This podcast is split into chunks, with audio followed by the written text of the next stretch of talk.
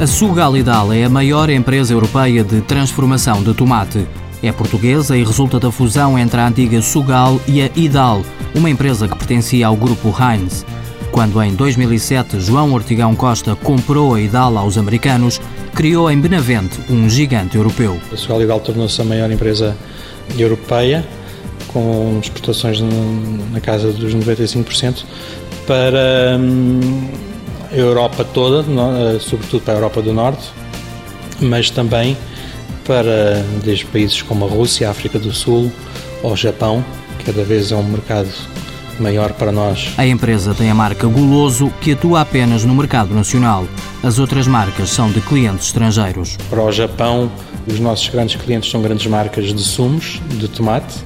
Em Inglaterra e no centro da Europa são todas as grandes marcas de ketchup, de tomate e de sopas de tomate.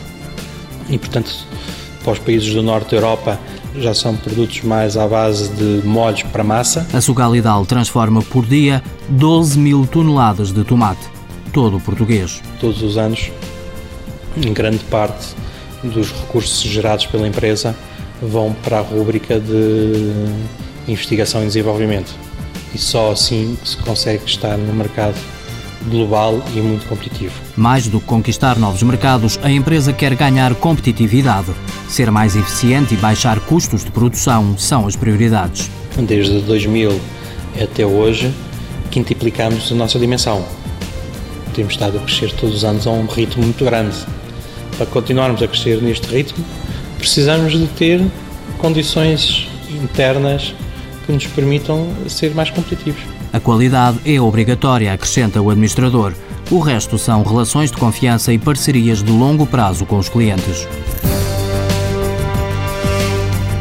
Sugalidal Indústrias de Alimentação SA resulta da fusão de duas empresas, a mais antiga com exportações desde 1958. Atualmente exporta 95% para 20 países. Faturação em 2010, cerca de 100 milhões de euros. Tem 200 trabalhadores.